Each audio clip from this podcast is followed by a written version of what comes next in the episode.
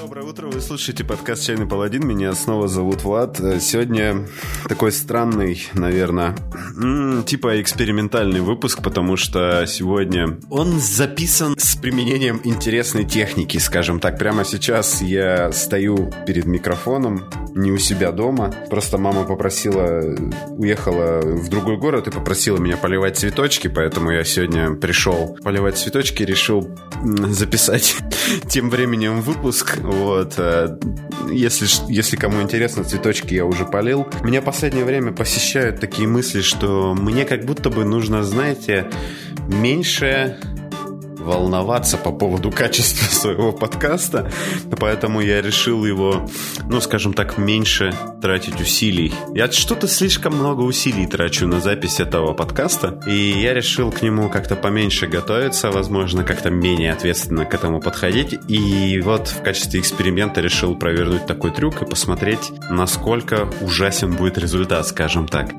Так как я не могу разговаривать сам с собой, я не, не достиг еще такого уровня просвещения, просветления, когда сам себе являюсь интересным собеседником. А, ну, так, и как бы у меня нет написанного сценария, но мне нужно вот э, о вещах, которые я буду говорить, э, с кем-то это обсуждать.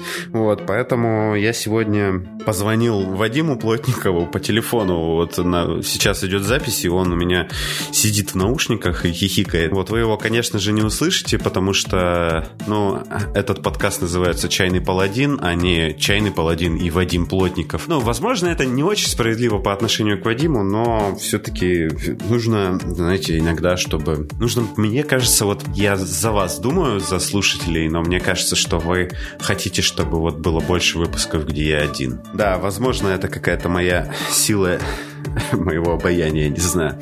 А, так, а, сегодня, значит, для тех, кто только что присоединился и пребывает в ужасе от того, что он услышал, э, в этом подкасте я рассказываю про всякое, что мне интересно, в основном это увлечение, которым я увлекаюсь дома. И называется он «Чайный паладин», потому что я в нем завариваю чай в начале выпуска, а в конце выпуска говорю, насколько он мне понравился, насколько он был хороший или плохой. Э, так как я сегодня нахожусь не дома, я не имею доступа к своим чайным закромам, я открыл у моей мамы, и оказалось, что у нее тоже это, возможно, семейное. В общем, там тоже полно чая, и очень много таких железных баночек, подарочных всяких разных. Вот мне понравилась э, баночка чая Ричард.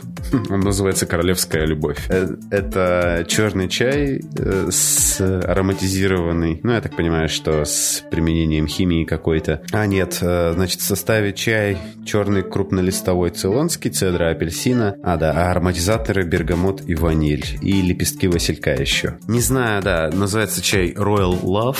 Я его заварил и в конце выпуска расскажу вам, насколько он был ничего. Вот, э, сегодня мы поговорим про такие, знаете, это будет один из таких необязательных выпусков. Я э, сегодня расскажу вам про книжку, которую прочитал. Э, давно у нас такого не было. Мне кажется, очень давно я не рассказывал про книги, которые я читал.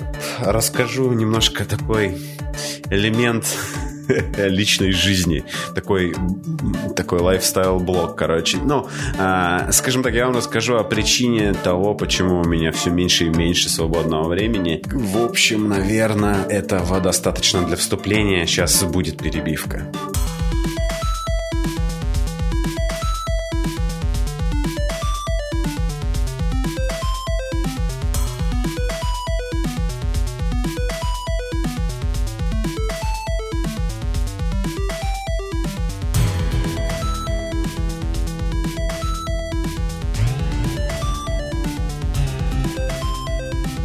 Сегодня у нас будет э, книга, причем даже не аудиокнига в какой-то веке. Я прочитал книгу глазами, прочитал книгу лицом.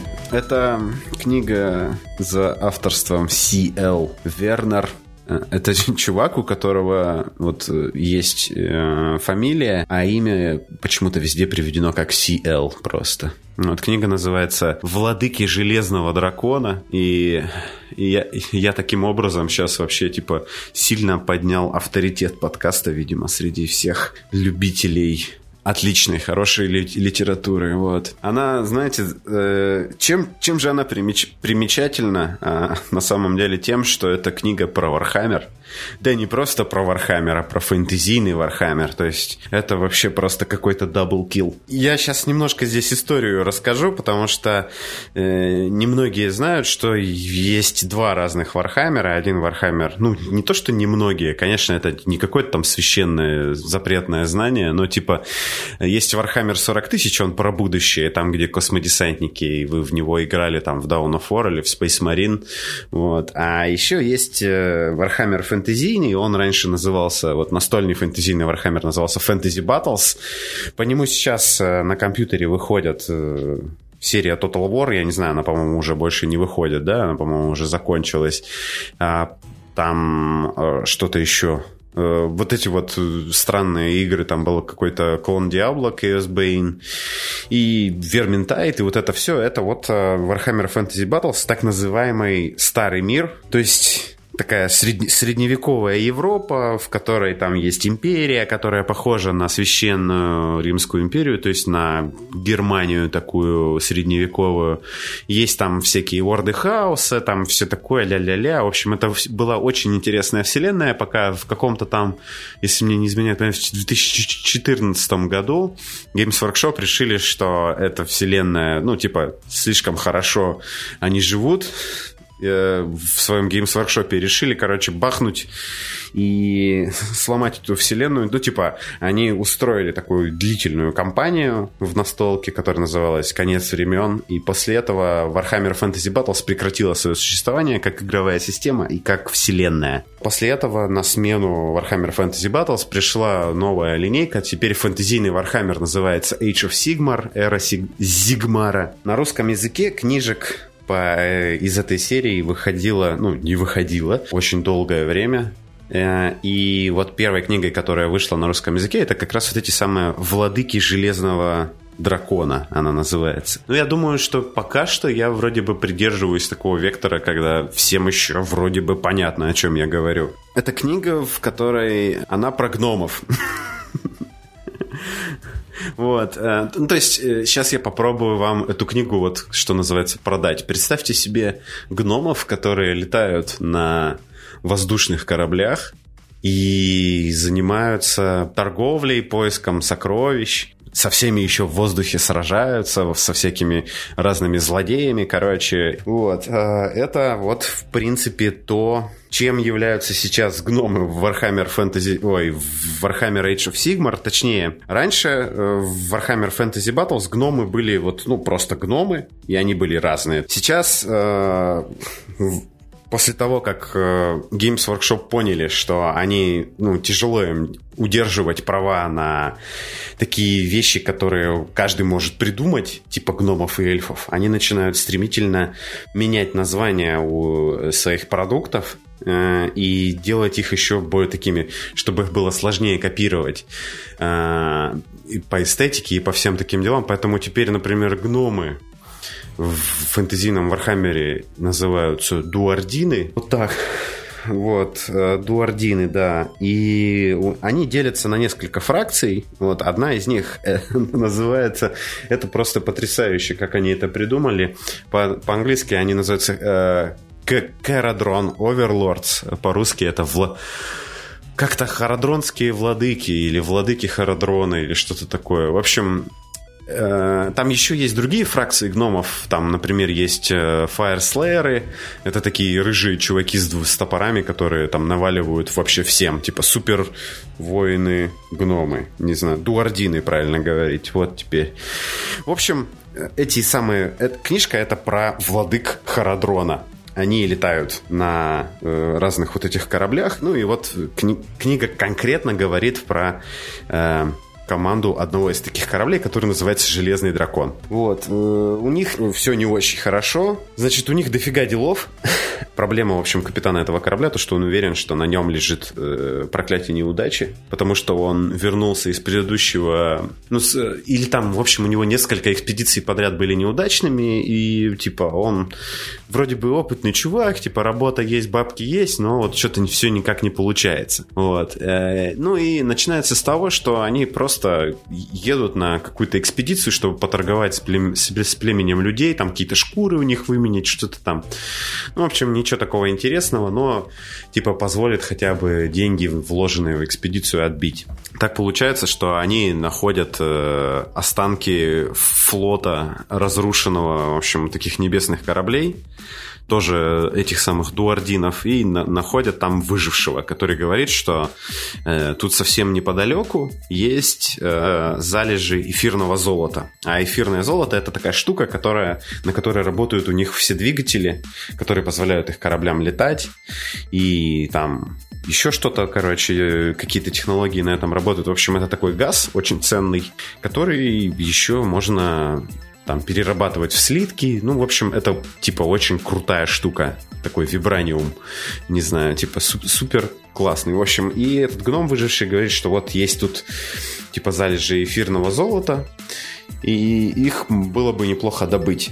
Но вместе с тем проблема этого самого эфирного золота заключается в том, что оно очень взрывоопасное, если ты типа его э, с ним как-то неосторожно поступишь. Ну вот представьте, что вы, допустим, едете на машине, которая полностью заполнена каким-нибудь взрывчатым газом. Э, ну типа он вам особо не мешает дышать там, но типа если вы что-нибудь там чихнете, как-нибудь не так пукнете, то все взорвется к чертям.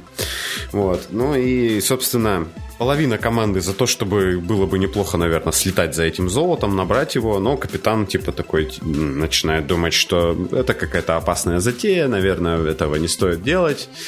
Это все может обернуться, например, смертью для всех, и в результате на корабле э, возникает бунт. Такого развития событий на самом деле не ожидаешь в книжке про летающих гномов, если честно. А, ну и там дальше происходит сама книга, которую, наверное, нет большого смысла здесь полностью пересказывать, потому что это, это типа было бы странно. Значит, чем она хороша? Во-первых, тут практически не нужно думать, потому что эта книга по Вархаммеру, это значит, что там постоянно кто-то с кем-то дерется. Вот. Э, то есть и там довольно не, не, неплохо, классно описан экшен. Дело в том, что помимо того, что гномы эти носят э, все такие закованные в доспехи, у них еще есть всякие технические средства вооружения, там у них есть пара, газовые пистолеты там и все такое. То есть он прям такие воздушные пираты какие-то. То есть он он замахнулся на него секирой, короче, отрубил ему руку, а потом разрядил в упор там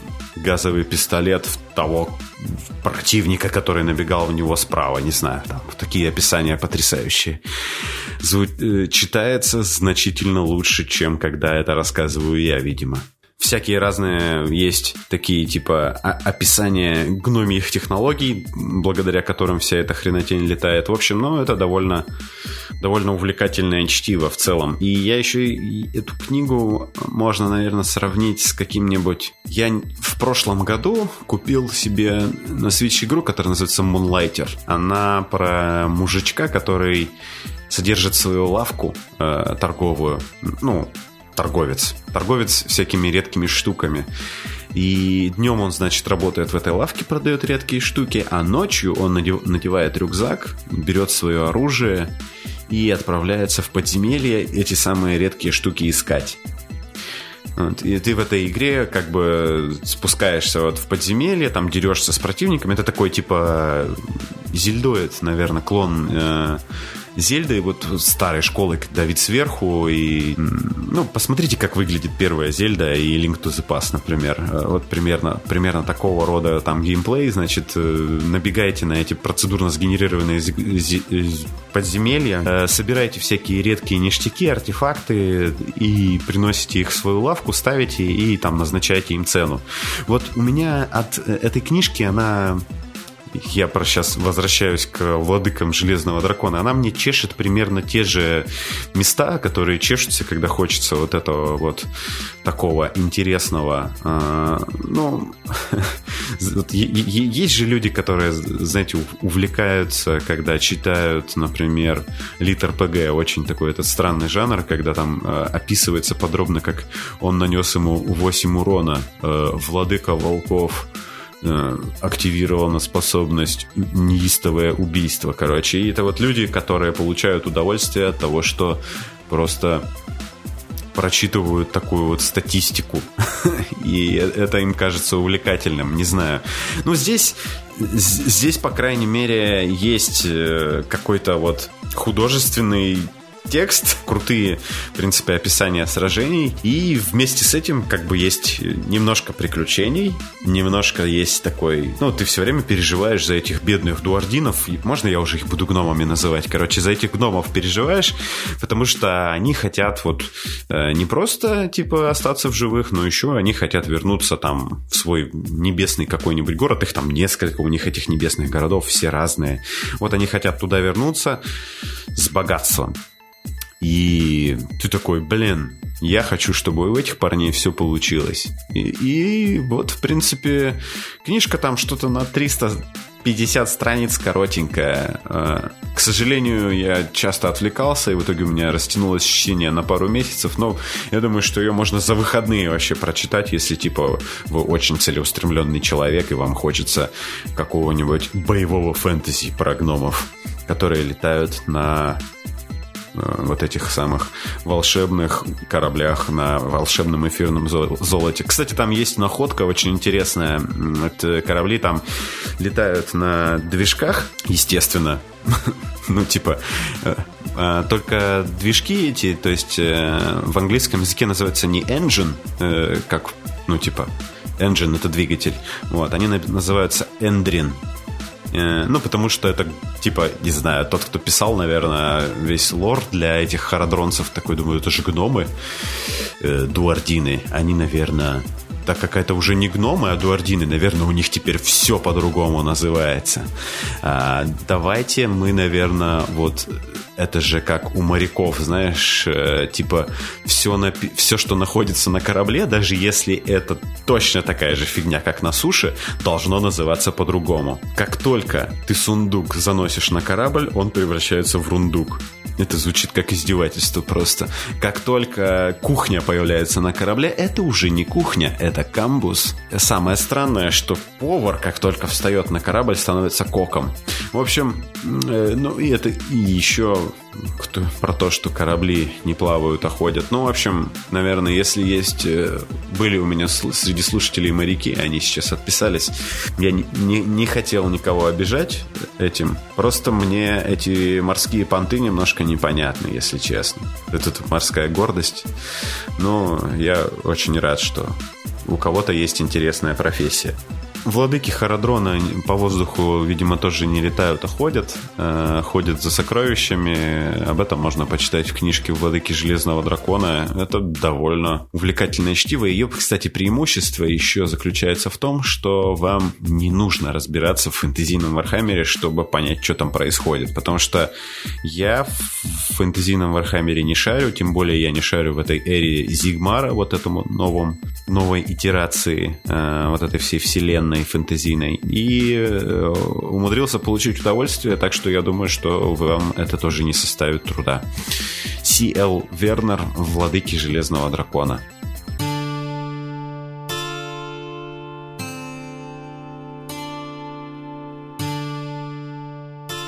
Сейчас вообще неслыханное дело. Я буду говорить о вещах, с которыми, знаете, не ознакомился в полной мере, но я просто не знаю, на самом деле, получится ли у меня закончить, скажем так, знакомство. Я сейчас говорю про видеоигру, которую я начал играть, она мне понравилась, но я не уверен, что я смогу ее пройти до конца.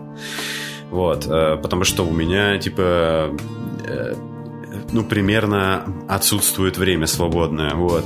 И я подумал, что было, было бы, наверное, глупо упускать такую возможность. Эта игра называется Blasphemous. Ну, Blasphemy — это, насколько я помню, э, это богохульство. Здесь э, такая штука. Э, почему-то так получается, что игры, которые мне нравятся, они все... Э, э, игры, которые мне нравятся, они все почему-то очень часто должны быть очень сложными. Почему-то меня привлекает эстетика страдания, видимо. Вот.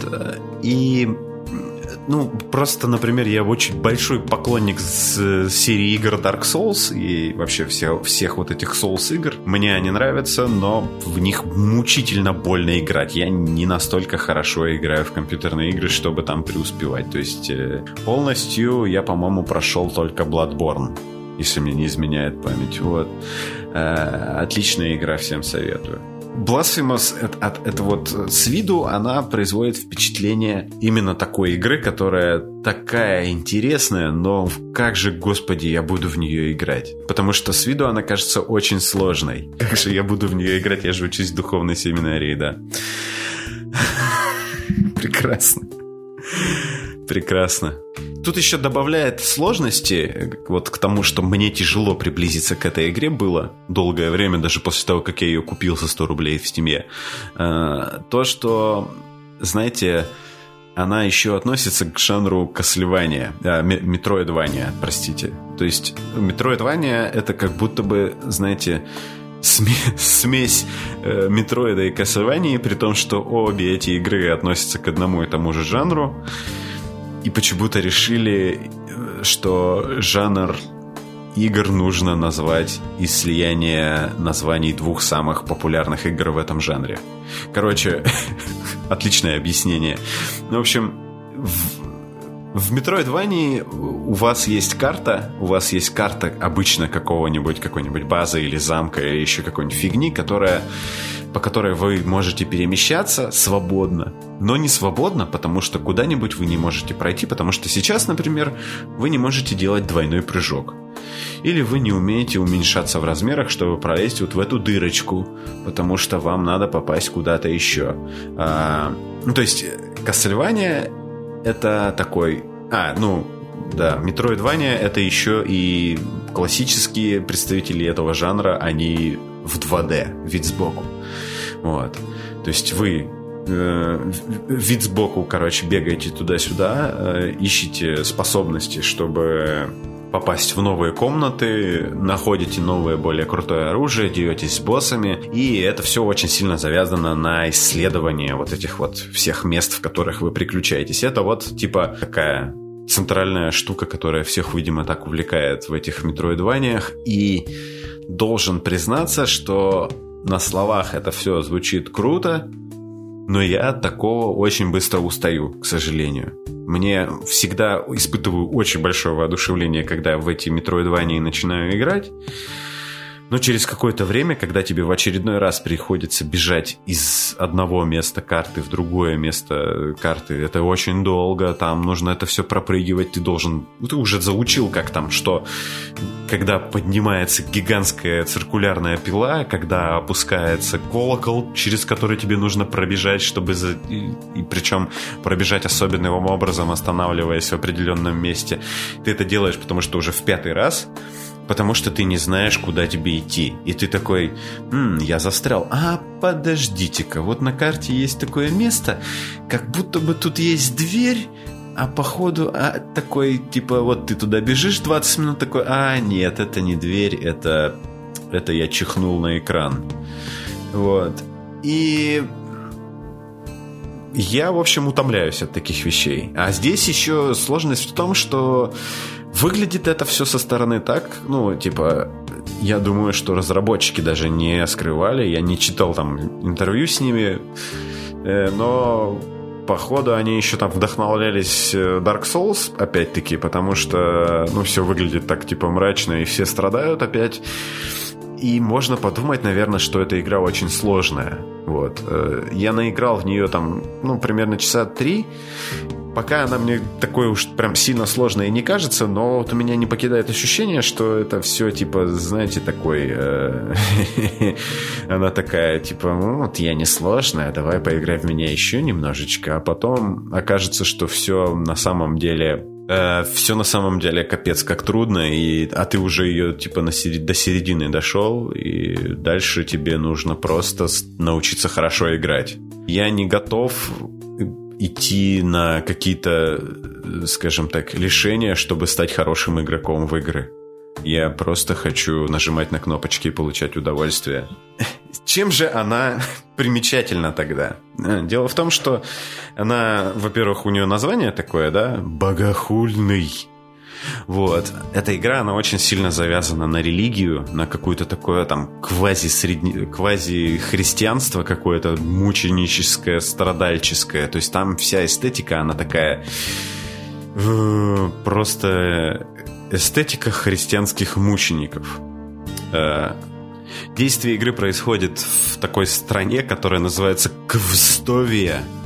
Ну, то есть, когда букву V используют как, типа, она, потому что она похожа на букву U, но забывают всем сказать, что букву В надо читать как букву Ю, и поэтому мы живем в стране Квстовия. Ну, Кастовия. Ну, такое, типа, как будто Касл, там что-то такое созвучное все. Вот, и там, там я не очень хорошо понял, я, честно сказать, я не стал для вас, слушателей, заморачиваться и что-то читать, потому что меня уже и так, походу, любят, и мне не нужно прилагать к этому никаких больше усилий. Но, в общем, я, не, я не, абсолютно не знаю, что там произошло, но из того, что я понял, в этой стране Квстовии произошло э, нечто, какое-то событие, видимо, какой-то катаклизм, и они его называют чудом. Э, вот. Они называют его, типа, какой-то там... Э, печальное чудо, Grievous Miracle это называется. Вот. И там теперь вся страна выглядит так, как будто бы там снимают «Страсти Христовый» фильм. Ну, примерно вот так вот. Только это такие «Страсти Христовые». «Страсти Христовые», если что, кто не знает, это фильм, где Иисус Христос мучается два часа. Вот. Это Мел Гибсон снимал. Вот. И это вот как будто бы снимают фильм «Страсти Христовы», только еще это делает э, не Мел Гибсон, а это делает группа Бегемот, например. То есть это какой-то такой, типа, это как ультра dead black metal какой-то, короче, такой, но супер христианский. Там постоянно, когда ходишь, какие-то люди прибитые гвоздями, в общем, к, к палкам в терновых венцах все страдают. Э, значит, главный герой э, которого зовут э, Кающийся. Вот. Он, значит, такой чувак, он, он несет на себе, значит, обед молчания, носит шлем в виде гигантской такой конусообразного дорожного столбика, вот, с с железным таким забралом в виде лица. Вот. И вокруг, вокруг лба у него еще терновый венец. Такой выглядит, как будто бы ему очень неудобно во всем этом ходить. Он еще весь такой в доспехах, и у него здоровенный по виду каменный меч, который весь такой тоже как будто бы кусок статуи, на котором есть какие-то там святые вырезаны. И там еще ты, когда играешь, тебе один из NPC дает э, квестовый предмет, который тебя усиливает, э, если я не ошибаюсь. И этот э, предмет является шипом, который вставляется в твой меч. И когда ты наносишь удары этим мечом, тебе объясняют, что твой герой испытывает боль. И так, так как он кай, кается постоянно, там они все кающиеся мученики, это вот э, типа все вот, вот это вот, там постоянно люди как будто в чем-то виноваты. Это, ди, ну, дико, дикое самобичевание во всем. Вот, то есть э, такое ощущение, что вся эта Кастовия теперь населена вот э, флагелянтами, которые себя избивают, э, чтобы заслужить как будто бы за что-то прощение. Вот. Тут, кстати, интересная такая, интересный момент, потому что первое, что ты видишь, когда запускаешь игру, ты как раз видишь, как появляется этот меч, дело в том, что там она открывающая, открывается игра сценой, когда женщина стоит молится, и она берет статую какого-то святого и начинает этой статуей бить себя в грудь. Тип, типа э, за что-то там она э, как кается опять, вот. И в какой-то момент что-то происходит, очередное чудо, и эта статуя превращается в меч, и эта женщина, значит, э, такая очень живописно сидит проткнутая этим мечом, который потом вот этот э, кающийся забирает и становится святым воином, господи. Вот этот э, чувак, ты им управляешь, ходишь по разным стрёмным местам, типа замков, потому что это же Квстовия, она, скорее всего, полностью состоит из замков, а та часть, которая не состоит из замков, состоит из каких-нибудь равнин, которые усеяны крестами с людьми, на, которые на них висят. Вот. Ну, типа, как-то вот это вот так все выглядит, и все такое очень... В общем, это все, скажем так, очень стильно. Но опять же, да, легко сравнить с Dark Souls, потому что, естественно, Dark Souls тоже там фэнтезийный мир, в котором произошло что-то страшное.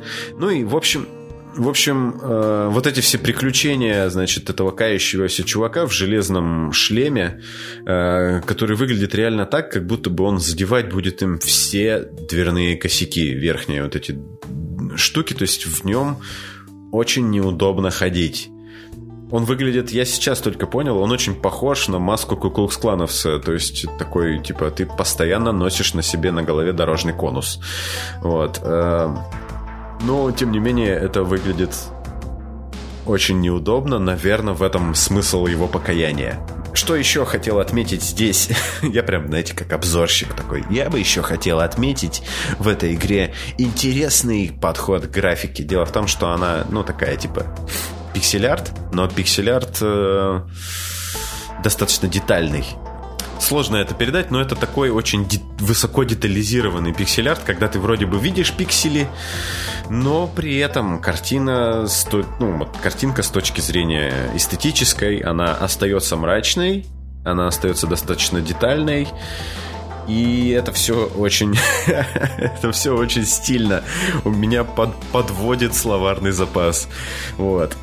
Кроме кроме графики, я еще хочу отметить музыку, потому что, господи. Надо, наверное, сказать про музыку в этой игре, потому что она мне напомнила композицию этот э, тему Тристрама из э, первого Диабла. А если она мне музыка в играх напоминает тему Тристрама из первого Диабла, мне приходится в эти игры играть дольше, чем обычно и обращать на них очень пристальное внимание, потому что вот эти вот, э, что это как будто типа испанская грустная гитара. которая которая танцевала фламенко под нее только что, но все танцоры умерли, и ей грустно. Ну, вот как-то так, то есть такая грустные, такие испанские или итальянские переливы на гитаре. Это очень здорово. А, наверное, нужно было описать здесь еще механику основную. Ну, то есть э, ты управляешь этим самым кающимся, это он такой воин с мечом. У него двуручный меч, такой каменный. Ты можешь прокачивать меч, вставлять в него разные штуки, которые ты находишь. Причем это такие мерзкие штуки, типа какой-нибудь череп голубя какой-нибудь ты вставил там. Кстати, э, сам меч еще называется Мея Кульпа это, по-моему, с латинского. Я даже сейчас гуглить не буду. Я, просто я один раз погуглил. И сейчас буду полагаться на то, что я запомнил правильно. Это что-то типа «я сожалею» или что-то типа такого. Это так называется у него меч.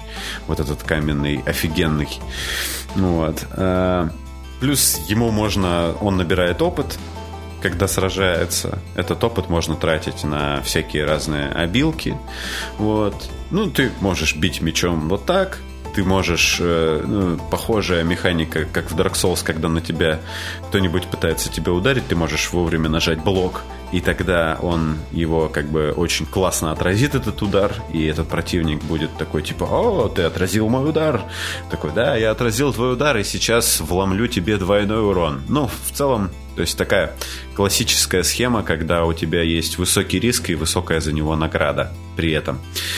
Вот.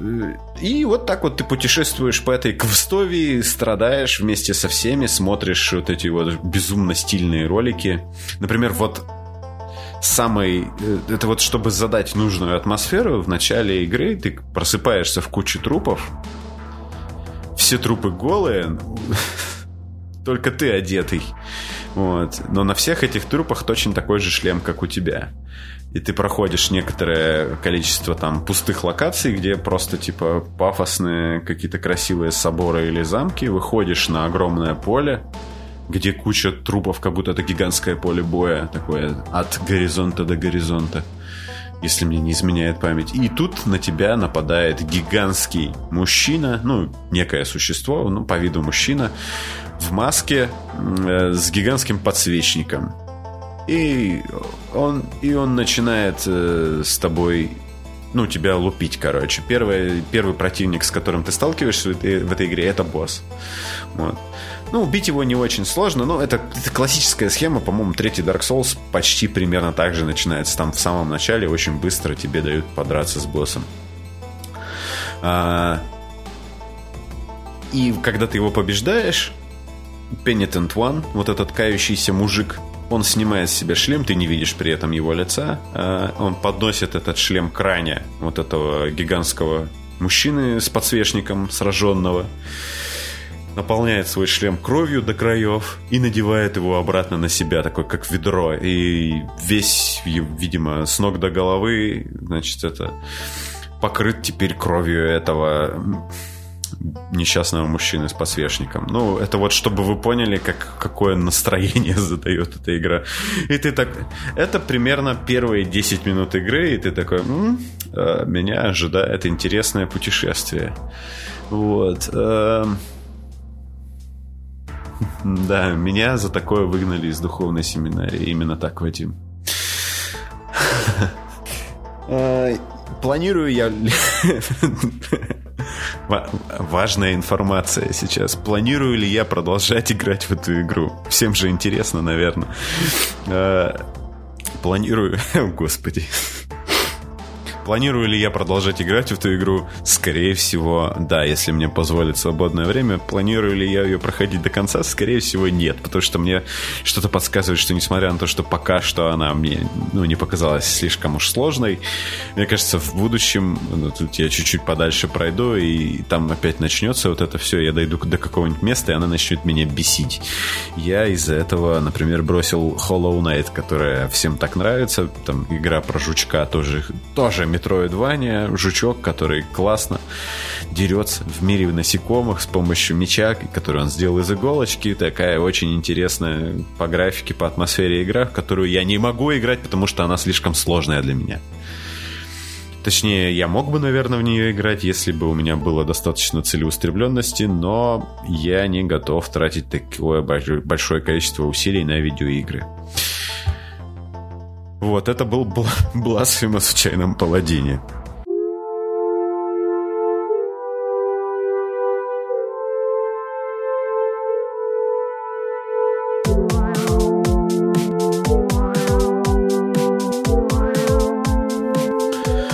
Здесь последний блок будет. Э, мы с Вадимом сидим уже на телефоне три часа. Я пытаюсь сформулировать свои мысли так, что... Это, это нифига не быстрее получается запись подкаста таким образом. Да, веселее, но не быстрее. Но, а, с одной стороны, как будто бы я практически никак, нисколько времени не потратил на подготовку, но запись растягивается на много часов. И потом еще сколько-то часов э, займет э, редактирование этого всего. Но, в принципе, наверное, э, какая-то позитивная штука в этом есть, потому что если будет опыт, то это, наверное, можно делать эффективнее и быстрее. В последнем блоке я хотел рассказать о том, почему у меня, э, почему я пошел вообще на такие меры, чтобы тратить меньше времени вроде бы на свое увлечение, да, то есть меня же никто не заставляет увлекаться подкастом и делать его. Как-то странно получилось бы, да, если бы кто-то меня заставлял. Настолько ли он хорош, чтобы кто-то пришел такой, м-м, тебе придется делать этот подкаст потому что ты слишком хорош в этом. Вот. И э, такое дело, в общем, я, начиная с Нового года, начал учиться. Я пошел на учебу, и теперь я работаю, делаю подкаст и учусь на геймдизайнера. Вот, э, я можно сказать, посещаю онлайн-курсы, если это так можно выразиться, не знаю. Вот. Э, значит, платные онлайн-курсы, я не буду называть, э, в какой конторе я это делаю, ну, просто потому что это, в принципе, не, не так важно. Потому что сейчас этих онлайн-курсов довольно много, ну, и я не знаю, как бы, Имею ли я право, допустим, если кому-то интересно, я могу вам в личку ответить, куда я, куда я хожу. Ну, в общем, это курсы геймдизайна, и они рассчитаны на то, чтобы их а, человек проходил после работы. Так как после работы я еще занимаюсь подкастом. И, в общем, раньше я думал, что у меня нет времени, потому что я делаю подкаст. Сейчас э, оказалось, что у меня не так уж и не было времени. Выяснилось, что можно находить время и на подкаст, и на учебу. Просто все это ты делаешь немножко хуже. потому, что, потому что уделяешь этому меньше времени. Вот.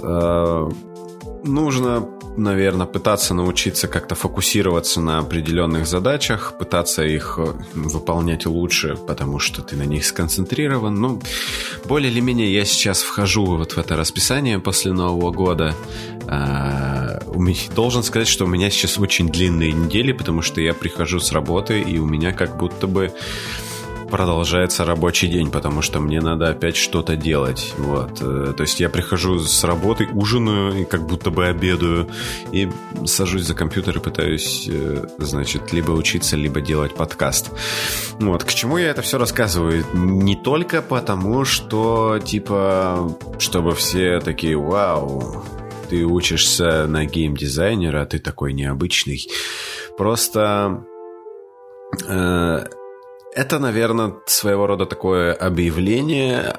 Оказывается, что на данный момент дизайн игр, как они делаются, как они придумываются и все такое прочее, мне тоже интересен, поэтому не буду загадывать, но мне кажется, что такое, такие темы будут тоже теперь появляться в подкасте, так что я вам нужно это принять.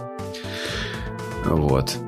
Я вас ставлю перед фактом. У меня диктатура, дикта, дик, авторская диктатура в этом подкасте присутствует. Вот. Э, да, это это курсы по геймдизайну, в которых я изучаю два игровых движка. Это Unreal и Unity. Также там будет э, 3D-моделирование и теоретический курс по геймдизайну. Вот. Э, если у меня будут появляться какие-то интересные штуки, идеи и затеи э, по геймдизайну, то, наверное, они какое-то отражение найдут в подкасте. Это, наверное, не только такой блок информационный, сколько, наверное, объявление. Вот. А, типа того, наверное, так. Давайте, что ли, к окончанию переходить? Так, я напоминаю, что у подкаста «Чайный паладин» есть Patreon. Вы можете помочь подкасту э, деньгами, чтобы его производство было бесплатным. И для начала, для начала будет неплохо, если я не буду платить за то, чтобы делать этот подкаст. Ссылки на Patreon есть в группе ВКонтакте, и если вы слушаете подкаст не ВКонтакте, то тогда эта ссылка на Patreon приложена к посту с выпуском. Вот, э, значит, сегодня у нас в подкасте был чай Ричард Royal Love. И он ароматизированный. И есть некоторая проблема, наверное, с ароматизированным чаем в том, что она заключается в том, что они как будто бы все одинаковые. Ну, понятное дело, что с химическим образом добавляют химические ароматизаторы в чай невысокого качества, скорее всего, ну, просто потому что дорогой чай ароматизировать нет смысла. Но это Наверное, я начинаю от такого уставать, как будто бы это все напоминает какой-то чайный напиток больше. А, для разнообразия можно, э, в качестве подарка не рекомендую, наверное, так. Э, все, это был «Чайный паладин», подкаст сегодня записанный при незримом присутствии Вадима Плотникова. Он все это время висел на телефоне. А, и Спасибо всем, кто послушал. Я вот пока буду, короче, экспериментировать с форматом, мне кажется, что это какая-то рабочая схема, просто я еще не очень научился ей пользоваться, и она будет крутая через некоторое время. Вам осталось только потерпеть и дождаться, когда она станет классной. Это такой для, для у меня для вас такой рецепт. Вот, э, всем спасибо, что послушали. Это был Влад. Э, увидимся на следующей неделе. Всем пока.